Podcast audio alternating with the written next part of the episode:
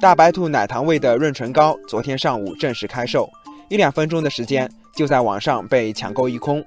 这款润唇膏来自两大国货品牌美加净与大白兔奶糖的跨界联姻，不仅在包装设计上延续了大白兔奶糖的经典形象，闻起来也有奶糖的甜香。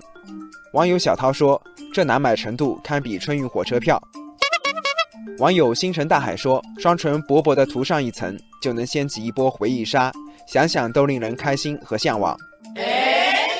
网友大脸猫说：“时代在变，创新不再只是创业公司的事，传统老品牌也出手了。近年来，老字号跨界创新屡见不鲜，比如白酒品牌泸州老窖跨界推出香水，周黑鸭和芋泥坊联名推出辣味唇膏，六神花露水和 Real 鸡尾酒推出花露水味的鸡尾酒等，都成了爆款。”网友一米阳光说。传统品牌品质过硬，认可度高，但随着时间推移，一些老品牌出现发展停滞问题，甚至被贴上保守的标签，难以获得年轻消费者的青睐。传统品牌玩跨界，看似脑洞大开，实则用心良苦。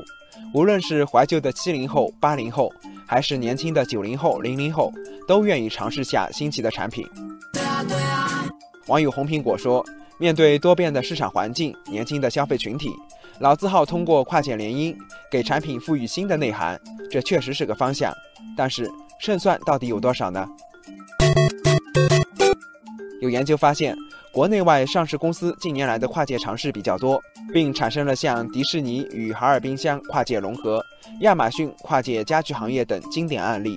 这些举措虽然提升了消费者认知和品牌价值。但这些上市公司跨界后所形成的多元化发展模式，业绩普遍不佳。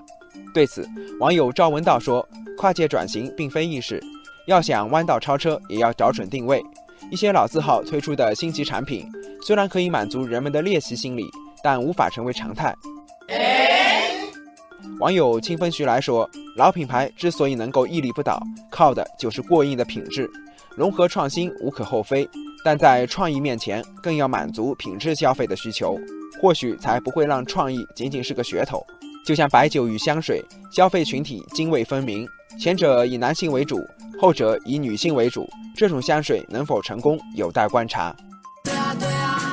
网友朝花夕拾说：“对老字号来说，跨界是好玩。”或许能热销一时，但想让消费者从情怀消费转向习惯消费，不断提高用户粘度并不容易。